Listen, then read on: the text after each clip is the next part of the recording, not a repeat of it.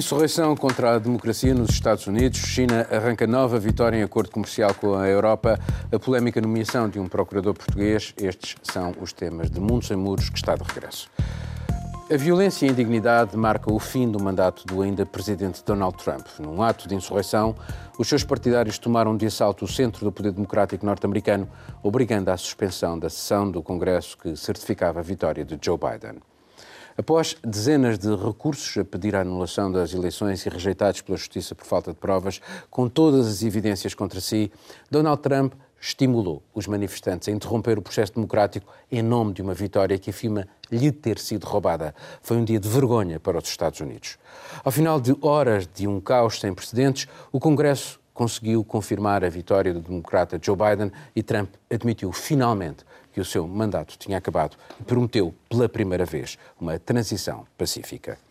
Miguel, como interpretar o que aconteceu? Uma tentativa de golpe, um ato de desespero? Devia ser destituído já, como alguns defendem? Bem, aparentemente, num primeiro momento, era uma manifestação de apoio a Donald Trump e foi assim, foi essa manifestação de apoio que Donald Trump passou semanas um, a, a pedir aos seus apoiantes. Eh, no primeiro momento parecia ser isso, mas nós sabemos que Donald Trump, ainda na fase pré-campanha, já anunciava que eh, estava, já antevia uma possibilidade de derrota e, querendo precaver-se, já uh, uh, um, insinuava possibilidade de haver uma fraude, de haver uma fraude. De facto, foi muito mais do que uma manifestação de apoio, foi um, uma, uma tentativa clara de interferir com a nomeação de Biden como presidente. Portanto, foi um golpe de Estado. Tecnicamente, é um golpe de Estado. Uh, uh, não resultou, apesar de ter tido muito provavelmente o apoio direto de Trump, porque a, a facilidade com que aqueles apoiantes entraram no Capitólio que é um, um, todo um complexo muito bem guardado, a facilidade com que entraram e se escalaram paredes indicia uh, um de três cenários.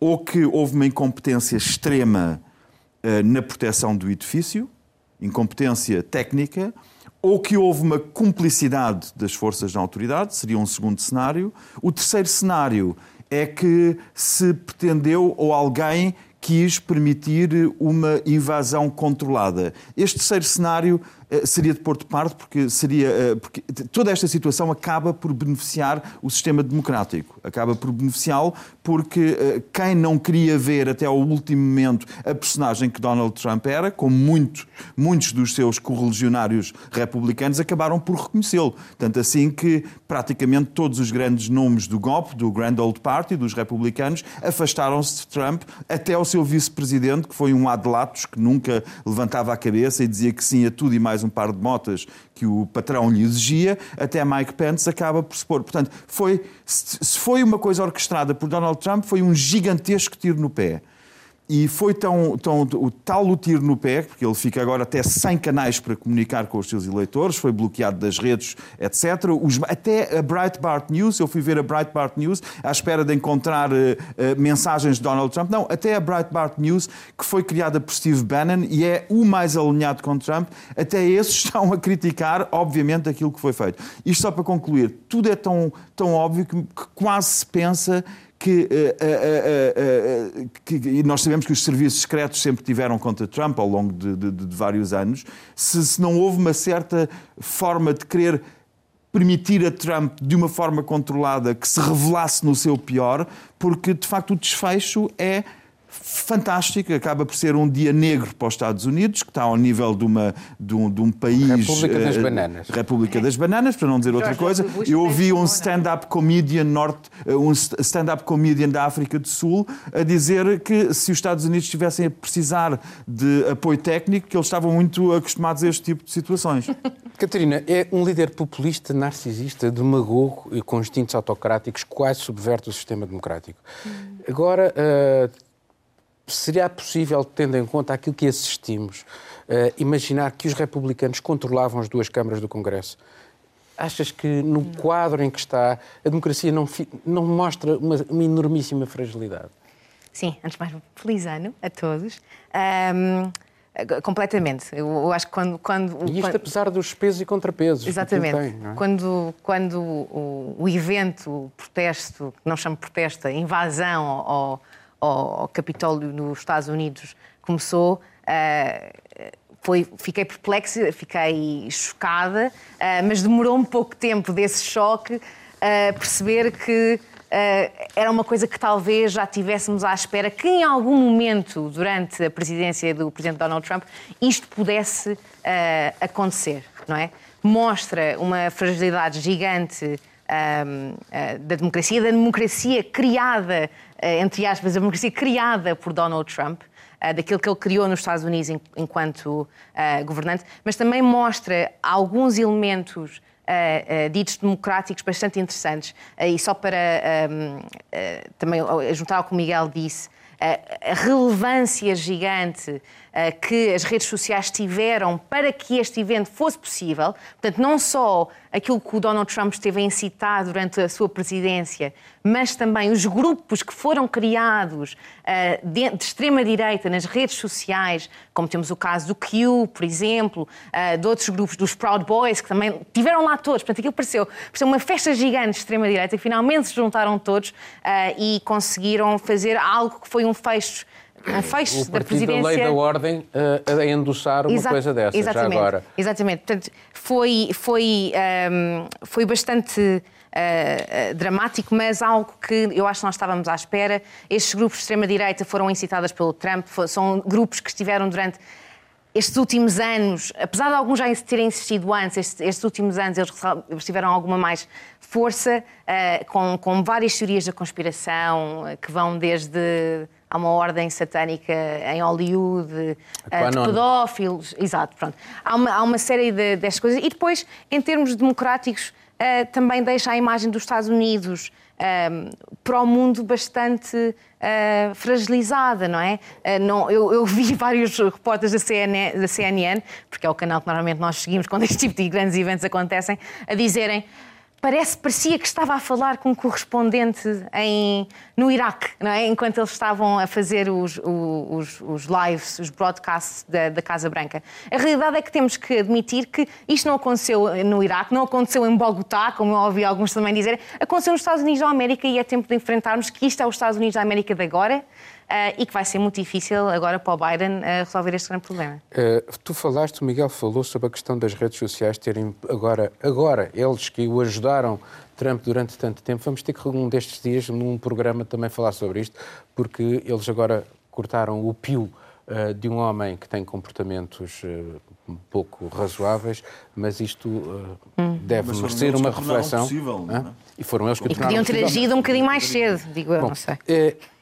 Vamos recordar aqui uh, aquele telefonema que o Trump faz para o, o, um representante de, que é do seu partido, aliás, na Geórgia, e que uh, Trump pede 11, que ele lhe arranje, invente, fabrique 11.800 votos. Uh, este telefonema, se aquele homem, e aquilo foi gravado e ele tornou isto público, se, como a democracia assenta, às vezes, só na seriedade de uma pessoa. Porque se aquele homem tivesse dito uh, sim senhor, eu arranjo os 11.800 votos, como é que ficava um sistema democrático? Como um sistema democrático é tão frágil? Uhum. Lá, aqui, em qualquer lado. Sim, é, acho que isso pela primeira vez a gente tem gravado uma tentativa tão explícita de, vamos chamar de golpe, né? Porque é o que é. O que é. é Para muitos cientistas políticos mais contemporâneos, essa questão dos, dos, novos golpes de Estado é uma realidade. Em geral, não tem mais um tanque chegando e removendo o presidente. É pela erosão das instituições. E foi isso que Trump tentou fazer durante todo esse tempo. Ele vem lá desde 2016, desde a sua primeira. É, desde a eleição, tentando de alguma maneira começou erodir com a imprensa, isso. Não é? Começou com a imprensa, povo, começou com uh, todo tipo de escrutínio, com com os perdões que ele saiu simplesmente concedendo a antigos aliados e que e agora, agora existe um risco dele mesmo se conceder um, um auto-perdão, que é uma coisa que nem se tem muita certeza. A verdade é que sim, a democracia é algo muito mais frágil do que nós gostamos de esperar. É, Trump parece, não sei, inspirar. A gente brinca com a Venezuela, mas o que, que é isso? É um alto presidente autoproclamado. A diferença do Trump e Guaidó é que Guaidó ainda tinha algum tipo de legitimidade no, no Congresso, que era o que Trump não tinha. E os tanques ainda são muito populares. No ah, na Venezuela são. Mas, agora, mas só, só para. Mas está toda a gente a deixá-lo agora, atenção. Sim, quer no a... seu partido, ainda... quer a imprensa que o mas apoiou, tá... Porque, quer os por exemplo, Twitters. ainda tem e agora que o, a caixa de Pandora foi aberta, as pessoas estão começando a se distanciar. Mas mesmo depois da invasão do Congresso, o que nós temos é uma dezena, de quase uma centena de deputados republicanos, vários senadores que foram publicamente dizer: eu não confio nesses votos do colégio eleitoral. São pessoas que foram eleitas por esses votos também, porque foi a mesma eleição Exatamente. que os colocou ali. E são pessoas que dizem que não confiam Como naquele se processo. em causa os seus próprios votos. Os eleitor... Exatamente. Como não? Eles estão colocando em causa. Então, os eleitores vão punir esse tipo de comportamento porque quase metade da bancada, talvez até mais da metade da bancada republicana no, na Câmara Baixa, contestou os dados. Simplesmente porque Trump mandou. Não é porque eles acreditavam naquilo. Alguns senadores recuaram quando a coisa ficou muito feia, e se eles realmente acreditassem que as eleições tinham sido fraudadas de alguma maneira, eles teriam recuado? A questão é essa: muito provavelmente não. O que aconteceu no Partido Republicano foi um sequestro pelo trumpismo, que durante muito tempo conseguiu atiçar essas massas, que criou, criaram milícias virtuais, uma série de, inclusive milícias físicas, como a gente viu agora, e o partido ficou re, é, refém disso. Agora é ver o que, que, vai acontecer, se o partido consegue se livrar dessas amarras do trumpismo ou se não. Marcelo, uh, a América uh, surge, apesar desta erosão que está a acontecer agora com o Partido Republicano, enfim, vamos ver o que é que vai acontecer uh, a seguir, uh, é um país completamente dividido. Mas Biden conseguiu os votos que necessitava controlar agora as duas câmaras. Ou seja, ele controla o Congresso dos Estados Unidos, os democratas controlam o Congresso. Achas que ele vai ter a vida mais fácil num país tão polarizado? Eu acho Acho que sim, digamos que sim. É, obviamente é uma, uma coisa muito, muito é, discutível, mas quero, como é o primeiro, a primeira emissão do ano, e bom ano a todos é, também. Bom ano. E, hum, quero, quero ser positivo, quero pegar na, na visão positiva do, do, Miguel, não é? De facto, isto é um, o Trump deu um rude golpe ao, ao Trumpismo, isto tanto nos Estados Unidos como fora, espero eu. Obviamente, o otimismo é uma questão de vontade, é querer ver o copo meio cheio, mas também está meio vazio. Mas não existe lá uma massa não. de eleitores como havia no Tea Party. Isto não é novo. Uh, essas pessoas continuam existe. lá. Existe, exatamente. Eh, eh, o Miguel falava do Steve Bannon. Pessoas como, figuras como o Steve Bannon ou como as figuras do Tea Party, o Roger Stone, que, agora caíram todos em desgraça, mas são figuras de, de, de, não são da linha da frente e são nesse sentido, até mais perigosas, porque sabem até onde podem ir e, e fazem uma infiltração eh, da democracia. Eles inventaram o Donald Trump. Que, exatamente. O, Donald, o que o Donald Trump revela com esta saída com estrondo é que ele está uh, um degrau abaixo. Vou-me pôr do, do, ponto de vista de um, de, um, de, um, de um, radical de direita americano. Ele está um degrau abaixo porque ele não, não pensou. Nós, um, nos, nos, últimos meses, se calhar não, não, demos muita importância ao Trump ao longo dos quatro anos, uh, nem toda a gente percebeu que se poderia chegar a isto. Mas no último mês, nós, uh, muitas vezes, muitos analistas disseram ele está a fazer isso, recusa o resultado eleitoral porque quer ganhar na Geórgia, porque quer continuar a controlar o partido. Na verdade, o que vimos é um, uma pessoa cujo feitio, cujo uh, egocentrismo uh, prevaleceu sobre qualquer tipo de cálculo político. Não havia qualquer tipo de cálculo político. Sobre a Ele democracia, queria... sobre os valores, sobre tudo. Exatamente, mas que, ou seja, não, não se preocupou sequer com deixar. Nós pensávamos que fazia isso porque daqui a quatro anos ele poderia, e pode de facto, poderia, em princípio, voltar a candidatar-se. Mas ele é, é tão infantil que não olha sequer para este tipo de futuro daqui a cinco anos. Eh, não é por acaso que é o homem que rasgou os acordos climáticos. Ele, ele não quer saber do mundo daqui a 10 anos. Tem 75 anos e não lhe interessa queria, eh, quis sair assim, organizou, ele de facto acicatou, incitou este tipo de. Sim, apenas isso. Ou seja, não se preocupou com deixar um, um, um, legado de trumpismo, de, mesmo dentro do partido. Apesar destes votos, ainda houve umas centenas de deputados do, do Congresso Sim. que votaram contra o reconhecimento do resultado eleitoral, provavelmente eh, sai eh, desta. Nós ainda não, nem sabemos o que é que vai acontecer até dia 20 de janeiro, mas sai tão mal desta, desta, desta situação com aquilo que aconteceu na quarta-feira passada, que provavelmente o Partido Republicano uh, terá que reformular. Uh, mas não achas tudo. que também o reformular nesse sentido, tendo em conta o eleitorado e, o eleitorado, e esta massa atenção, que o Trump mas, criou mas o Trump vai ser muito atuou, difícil para o Partido não, vou defender já agora. tiveste outro tipo de, de, de, presidentes. Tiveste o, o Reagan, um homem completamente à direita, tiveste o George Claro, mas hoje em dia aquilo está a falar das redes sociais, por exemplo, é defender, não, é? vou, não tenho que defender o Trump no eleitorado do Trump.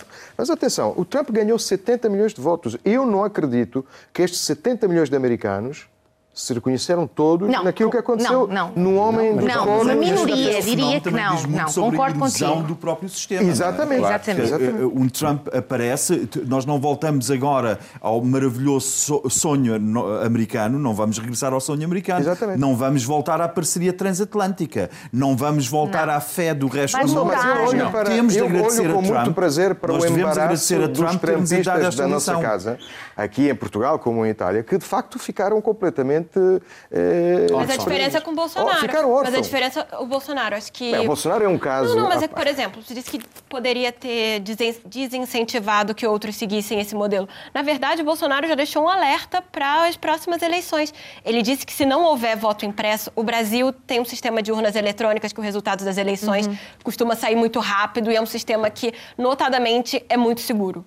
É, Bolsonaro disse que se não tiver voto impresso no Brasil, vai ser a mesma coisa daqui a dois anos nas eleições. Isso já sem esquecer que é voto impresso nos Estados Unidos, tá? Então, é, assim, Com já está se preparando. Vamos, vamos, vamos, vamos ter um que passar para um novo tema. Enquanto nos Estados Unidos Donald Trump e alguns dirigentes do Partido Republicano lançam o descrédito sobre a sua democracia, a China de Xi Jinping continua a marcar pontos com a sua ditadura. Conseguiu um novo sucesso diplomático ao assinar um acordo comercial com a União Europeia, esvaziando assim os esforços da nova administração norte-americana, a administração Biden, em obter uma frente comum transatlântica contra as políticas autoritárias e as práticas comerciais chinesas. O acordo é uma afirmação de soberania europeia na linha de Merkel, para quem uma política de engajamento é preferível ao confronto entre um Ocidente em declínio face a uma, uma China em rápido crescimento. E é sobretudo importante para a indústria alemã, de longe o maior parceiro comercial europeu de Pequim ao comprometer-se a fazer esforços constantes e continuados, é assim que lá está escrito, para acabar com práticas de trabalho forçado, a China levantou o último obstáculo dos europeus à parceria. Mas alguns eurodeputados, e isto vai ter que ser aprovado no Parlamento Europeu, consideram o acordo muito insuficiente, tendo em conta a brutalidade do regime, visível na forma como lida com as vozes dissonantes. Esta semana, 53 pessoas ligadas à oposição em Hong Kong foram detidas no quadro da Lei de Segurança imposta por Pequim.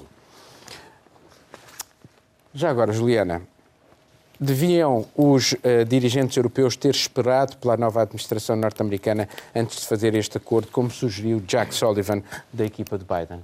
Para muitos analistas, foi justamente esse vácuo de poder nos Estados Unidos que incentivou é, a União Europeia a avançar logo, que era para não ter uma. Trump uma, sim, herança do Trump.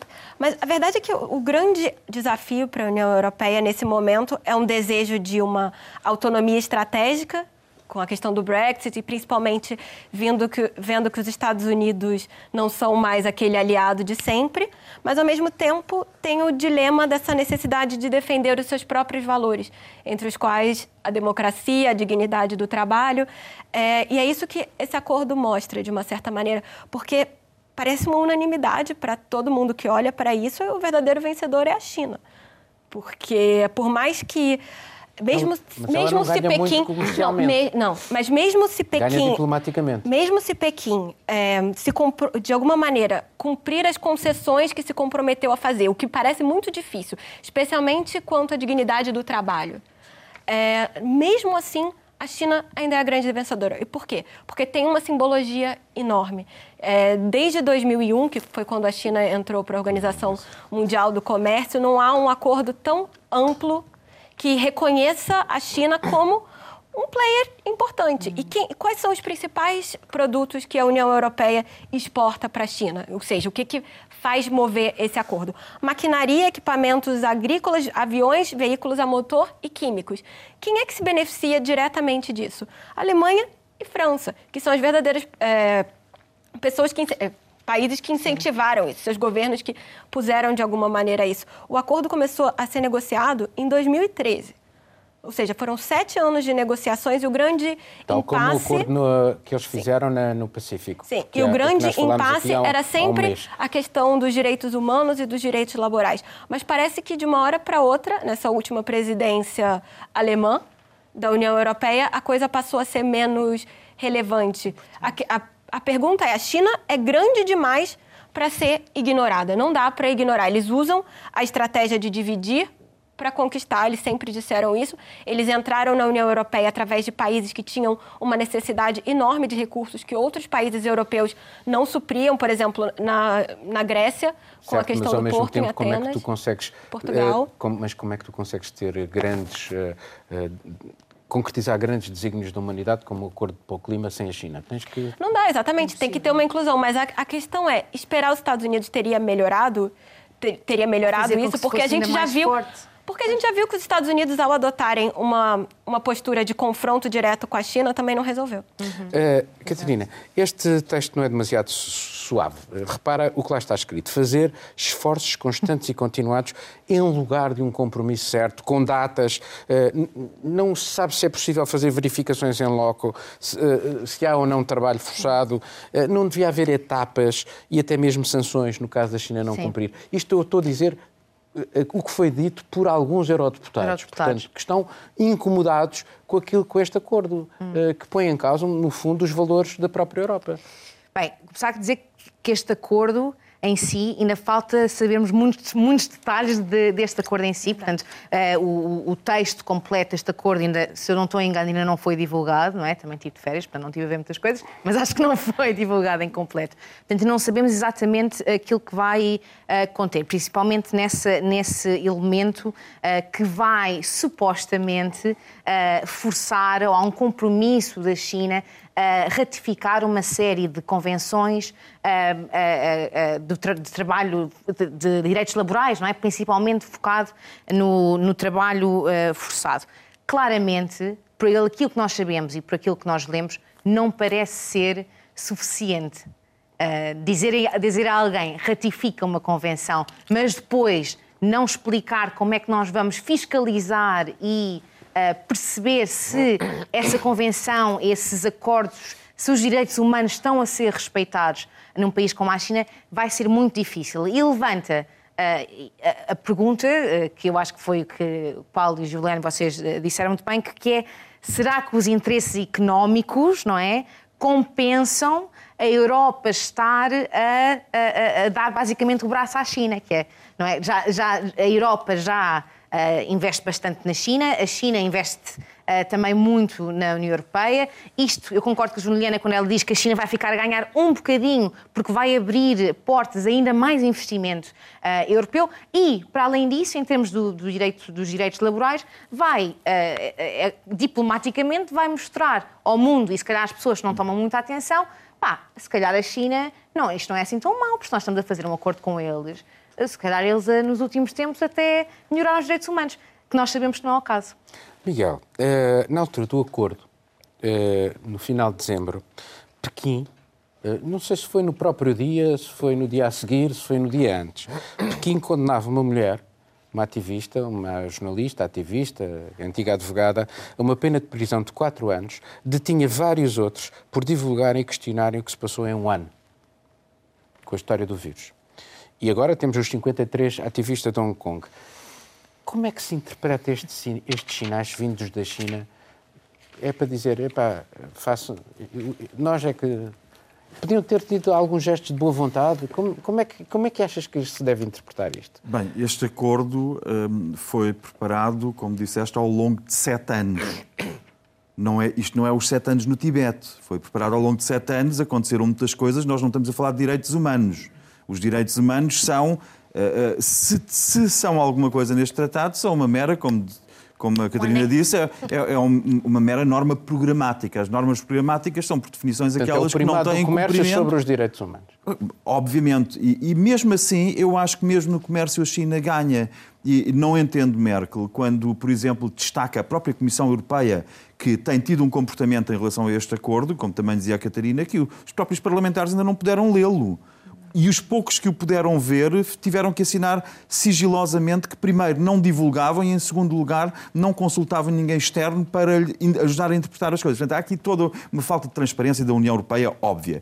Para além do mais, quanto a mim, isto resulta, e eu fico admirado porque Merkel é uma das grandes obreiras deste tratado, isto resulta num tiro no pé. E resulta eh, num sorriso por parte de Beijing que é um sorriso vencedor. Porque olhe-se, por exemplo, para a questão do setor automóvel e das joint ventures. Nós sabemos, as joint ventures era aquilo que obrigava uma empresa uh, uh, não chinesa, portanto, empresas europeias, se a Mercedes queria vender Mercedes na, na China, tinha de fazer uma parceria, uma joint venture na China com uma empresa chinesa só ficava com uma parte do capital, portanto a outra parte era chinesa, e sobretudo, que era o relevante, a China tinha acesso a todos os documentos sigilosos dentro da empresa, a todos os segredos comerciais, industriais, patentes por aí fora. E foi graças a estas joint ventures, que começaram há muitas décadas, que a China conseguiu ultrapassar o resto do mundo na produção automóvel. Portanto, quando agora a China diz ok, a partir de agora já não vamos exigir joint ventures para o setor automóvel. Claro que não. Eles já têm os segredos todos, já têm as patentes todas copiadas que quiseram copiar, já ultrapassaram o resto do Éramos mundo em produção automóvel. Portanto, isto é, é, é, francamente anedótico. Só para dizer, os, as três, os, há mais pontos críticos, não é só a questão do trabalho, não é? Não é questão, só a questão, a questão das condições de trabalho, que é meramente programático. Nós já vimos que a China não cumpre, simplesmente não cumpre. Olhe-se olhe para, para o que aconteceu em Hong Kong e com, com, com os compromissos que havia. Só para dizer que há mais mais dois pontos uh, um, bastante, crítico, bastante críticos. É que uh, não fica garantido que as empresas uh, um, europeias tenham acesso aos concursos públicos na China. Isso continua a não estar garantido. E não há uma proteção dos investimentos. Exatamente. Ou seja, um acordo que se chama para a proteção do investimento é omisso nas questões essenciais. As empresas podem ser nacionalizadas de um momento para o outro. Por exemplo, uh, Marcelo, uh, o regime, de facto, é extraordinário. Tem uma opacidade enorme. Veja-se o caso daquilo que aconteceu em um ano com a Organização Mundial de Saúde. A primeira equipa de investigadores foi em fevereiro para a China. Eles nem sequer puderam ir a Wuhan. Só deixaram ir três deles aos arredores da cidade. Aos arredores da cidade durante uma manhã. E agora, finalmente, vai uma segunda equipa para tentar investigar a origem do vírus e aquilo que aconteceu. Mas o compromisso é não podem usar dados que não sejam os dados fornecidos pelo regime. E, portanto, como é que se lida com um regime que, que impõe tudo? Tudo. Uh, lá está aquela questão: os nossos valores não vão ficar completamente minados face ao poder colossal da China em todos os domínios. O Miguel falou tecnológico, uh, universitário, uh, económico, financeiro. A opacidade é um, é um problema, é um problema de, de, de, das Nações Unidas no seu conjunto, porque, obviamente, uh, estamos a lidar com, com um país muito opaco.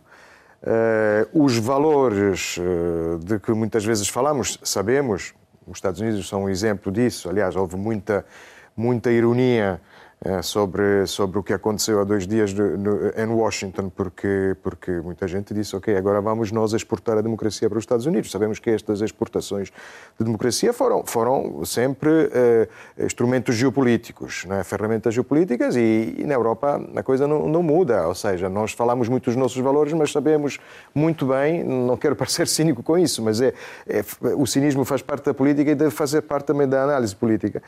Um, nós sabemos muito bem pôr os nossos nossos valores em segundo plano quando há outros valores eh, diferentes que passam para o primeiro plano. Já que falamos em valores, 477, acho, 477 mil milhões de euros são os dados Eurostat de, das trocas comerciais dos eh, primeiros 10 meses de 2020, ou seja, 2,2% a mais do que o ano anterior. Ou seja, num ano da, da, pandemia e do abrandamento económico mundial, eh, as trocas comerciais com a China, entre a Europa e a China, subiram 2,2%.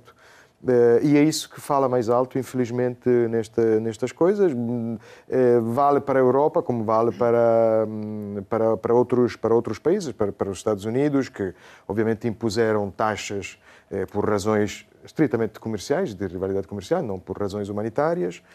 Deixe-me já agora fazer uma parte sobre, sobre a Turquia, por exemplo. Erdogan anda muito preocupado com, com os muçulmanos de França. Já disse que a França está encaminhada como a Alemanha eh, e os judeus da Alemanha nos anos 30, mas nunca ouvi dizer nada sim, sobre, muito, os uigures, que são, os uigures, que sim, são é muçulmanos e turcófonos. Eu não sei, posso andar distraído, mas nunca disse. Disse eh, pouco.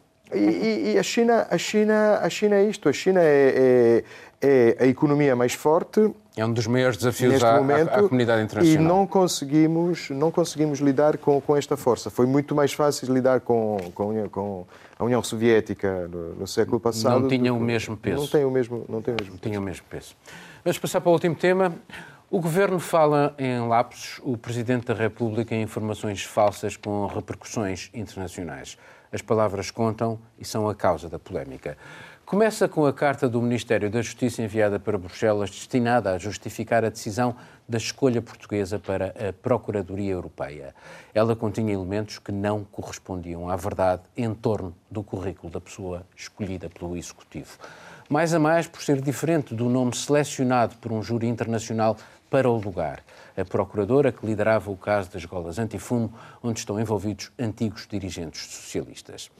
A divulgação do documento levou o diretor-geral de Política de Justiça do Ministério de Francisca Van Dunen a pedir admissão, que foi aceite. Mas ele saiu com estrondo, afirmando que agiu na sequência de instruções recebidas e que o documento era do conhecimento do gabinete da Ministra da Justiça. António Costa desvaloriza o assunto, defende a Ministra e acusa três sociais-democratas de usarem o tema para fazerem uma campanha internacional contra Portugal. Os procuradores europeus têm a tarefa de combater a fraude e a má utilização dos fundos disponibilizados pela União Europeia. Como analisar este caso, Catarina?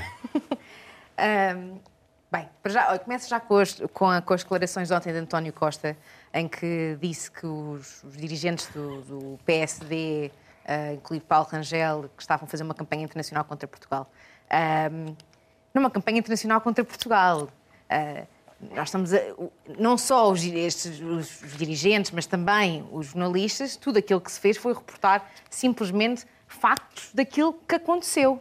O que nós sabemos, claramente, é que houve um comitê internacional, uh, europeu, desculpem, independente, que escolheu, identificou quem seria a melhor pessoa para este trabalho a melhor pessoa para este trabalho, segundo este Comitê Europeu Independente, não era José Guerra, era outra pessoa. Portanto, o governo aqui uh, escolhe, houve uma escolha, uma escolha do governo de intervenção. E só houve três países europeus. Uh, a Bulgária a... E, e, a, Bélgica. Bélgica. E a Bélgica, exatamente. Mas Portanto, por motivos não diferentes. Diferentes, certo. Uh, portanto, logo aí uh, uh, acho que, que não fez sentido nenhum o José Guerra ter sido nomeado.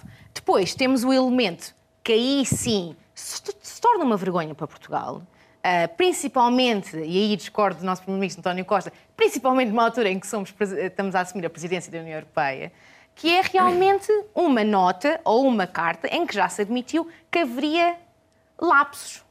Mas são lapsos, na minha opinião, que são demasiado a significativos. É usada neste é demasiado é significativo. Era a mesma coisa de alguém escrever uma carta de recomendação sobre mim e dizer que eu sou editora da Reuters, mas não, sou correspondente. Há uma grande diferença entre ser procurador e, e ser procurador. E imaginar que são é, é juristas, que são pessoas que têm muito cuidado a lidar com as Pronto, palavras. Exato. E, e... e neste caso, como aconteceu outras vezes em Portugal, nos últimos tempos, como foi o caso do CEF que nós tivemos este ano, uh, mostrou outra vez e faz levantar questões, até entre nós próprios jornalistas, porquê que os ministros não estão a ser demitidos. Porquê? Miguel, fez bem António Costa em pessoalizar os ataques, em transformar uma crítica ao governo numa crítica a Portugal. Ana Gomes considerou, por exemplo, errada e inaceitável a crítica aos sociais-democratas e que Costa lhe fez lembrar Orban. Eu acho que ele fez muito bem. Ele fez muito bem porque hum, hum, de vez em quando convém abrir os olhos às pessoas para saber perante quem é que se está. Nesse sentido, ele foi muito honesto e mostrou que, como dizia a Catarina, que ele confunde o seu governo e o seu partido com o país. Confunde.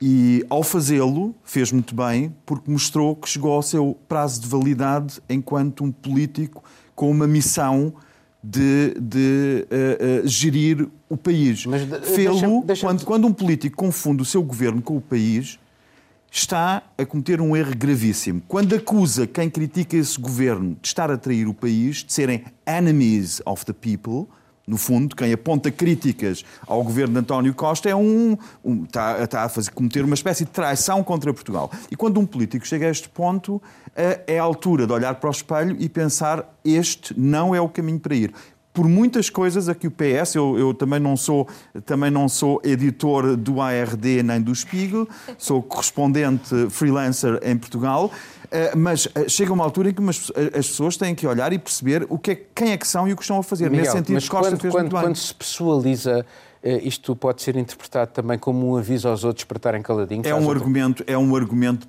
perfeitamente uh, violento é uma forma de bullying extrema e eu agradeço e acho que devemos todos agradecer muito a Ana Gomes ter tirado isto do foco do PSD, porque como se fosse o partido da oposição que estava a denegrir o país, e é uma pessoa com um currículo muito grande no Partido Socialista, mas como voz independente, coisa de que Costa manifestamente não gosta, é uma pessoa com uma grande história no Partido Socialista que vem dizer a António Costa: olhe para o espelho, veja o que fez.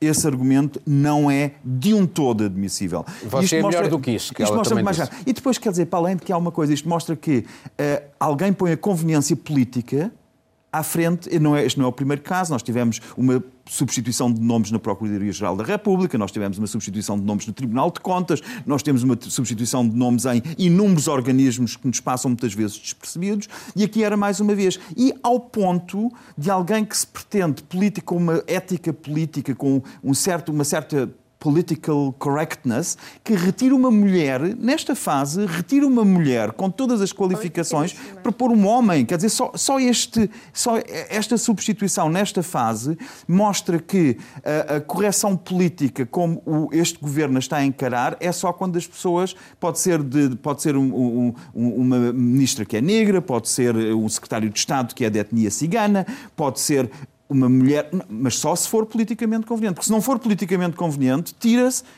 a mulher e põe-se o homem, mesmo que não tenha sido recomendado por um Comitê Internacional, por conveniência política e, mais grave, tendo em conta o que está em, conta, em causa, que é olhar para os dedos de quem está a gastar dinheiro. E 90% dos países da União Europeia cumpriram o princípio da independência. E o princípio da independência, porque são esses 3 em 27, enfim, não são 90, mas são uh, uh, 86% que cumpriram, 90% próximo cumpriram o princípio da independência, Portugal não cumpriu, tentou influenciar. É grave. Marcelo, faz sentido desvalorizar o caso, como fez António Costa, considerá-lo irrelevante e a própria Ministra, e aceitar depois a admissão do diretor de política do Ministério? Então, se não tem valor, porquê é que se aceita a, direção, a admissão do, do senhor? Não, não faz sentido desvalorizar e estas reações da, da política, voltamos a um tema que já, já discutimos aqui, é, é, tem a ver com uma falta de hábito ao escrutínio rigoroso da opinião pública. Estas reações, dizer que que, que, se está a empolar o caso, a envenenar a vida política, enfim. É, e que isto conduz ao populismo, enfim, disse a ministra. É, mas o populismo, enfim, é, é, uma, é um rótulo que, que, se aplica a tudo e a nada. Quando convém, não é? Deveríamos discutir o que quer dizer populismo, porque a raiz do populismo é povo, como democracia também é povo. Portanto, há coisas que, que no fundo são, têm a ver. Eh, pois, há, obviamente, há partidos e figuras políticas como como o ainda atual presidente dos Estados Unidos, que, que, que são rotulados de populistas e que, que aproveitam este tipo de, de, de, falhas nos sistemas democráticos. Mas, mas, mas, mas não há aqui não esta pode... lógica do ou, está, ou estão connosco ou estão contra nós? Não, não é uma lógica que não, não faz sentido nenhum, sobretudo não Isto pode, é um não, pode, não pode fazer sentido, não, não, não, não, se pode, não se pode acusar a opinião pública que, que, que escrutina um, uma decisão do governo, acusá-la de traição nacional, isto obviamente não eh, não, não faz sentido nenhum. Em relação ao, ao, eh, secretário de, de, de, do funcionário do Ministério, diretor que, de, diretor de, assuntos de, justiça, sim. de política, que, que, se demitiu, obviamente demitiu-se e fez questão depois de, desmentir de desmentir a ministra. Lembrou-me um, um, caso famoso em Itália quando um, um, outro líder socialista em Itália, antes do, de flagrar da, do escândalo conhecido como Mãos Limpas, depois da detenção de um de um, de um pequeno eh, líder socialista de, regional eh, ter sido preso, eh, o, o, secretário do partido em Itália disse: Nós não vamos manchar.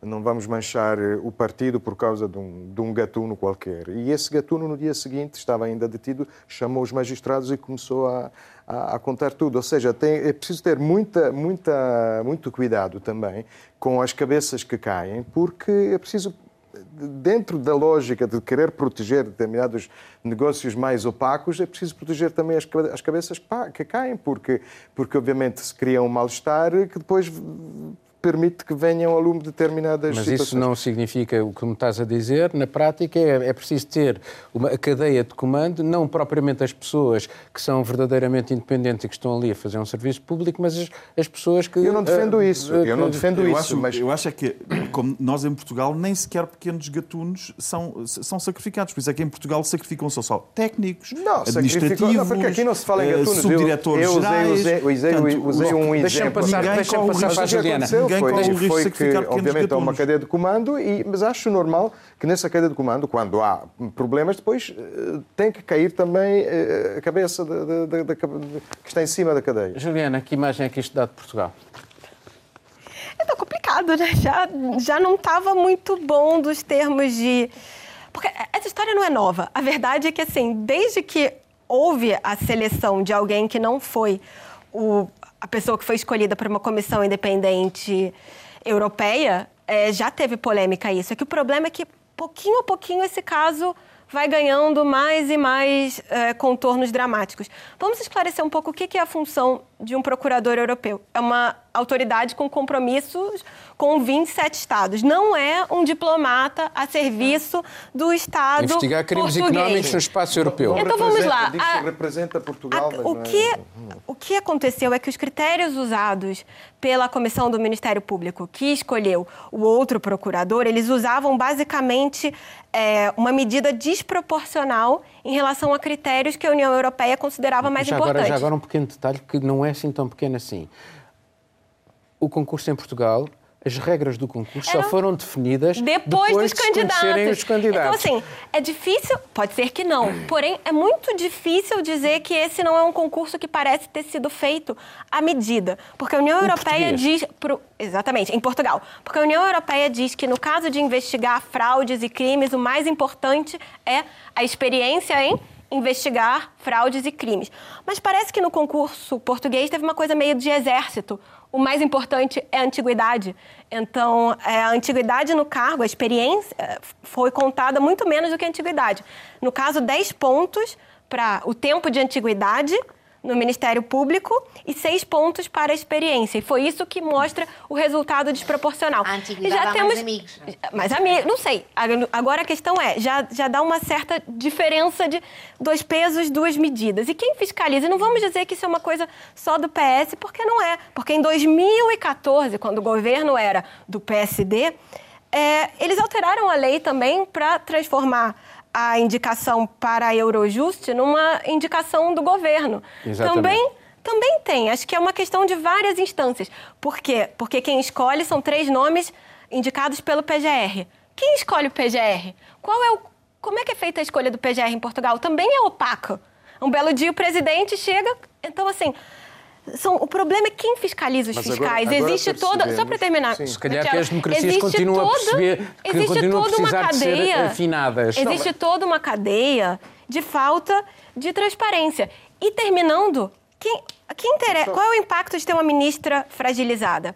O impacto é que nós temos uma série de denúncias de outras situações. Hoje a gente tem o Tribunal da Concorrência que julga coisas enormes, multas de bancos, seguradoras, as três juízas dizendo que elas ficam confinadas numa salinha, que não tem espaço para fazer julgamento e que vários casos vão prescrever. Então é isso que vai acontecer. Uma, uma ministra fragilizada vai mostrar cada vez Mas mais isso. Mas faltava um argumento de Agora- António Costa para manter o nível. Faltava um argumento para ele manter o nível. Quer dizer, isto é guerra à corrupção. Guerra à corrupção. Como é que se chama o procurador? Mas Falta-lhe esse percebemos, argumento. Porque há muito embaraço. temos- nós temos quando, se trata, quando se trata de vincular o dinheiro europeu ao Estado de Saúde do, do Estado de Direito na Polónia e na Hungria, depois há muito embaraço, porque mesmo Portugal, houve uma, uma investigação do Jornal Público e diz-se que, eh, para além daquilo que Portugal dizia cá fora sobre eh, a necessidade de, de fiscalizar o Estado de Direito na Polónia e na Hungria, eh, a atitude nas reuniões internas era bem diferente, porque existe um embaraço geral, porque se formos ve- ver exatamente o tipo de controle que que os executivos normalmente gostam de ter sobre o poder, o poder judiciário, há, há muitos casos que, que- que- que correm o risco de deslizar mais para o lado da, da Polónia e da Hungria, que, aliás, vale a pena relembrar, não têm procurador europeu, porque não aderiram a este tipo de, de- de- de- de- de- de colaboração. Convenientemente, provavelmente. Bom, vamos passar a, a uma ronda muito rápida sobre o que vocês estão a tratar, mas tem que ser muito- mesmo muito rápida. Procurador Catarina, Europeu, Covid e hoje Le Pen vem a Portugal. Juliana. Covid presidenciais. Eu fiquei pelo Covid, infelizmente, ninguém, nada mais pude fazer. Covid, eh, reação das escolas, nas escolas. E assim terminamos o programa. Mundo Sem Muros regressa dentro de uma semana. Até lá, tenha dias felizes.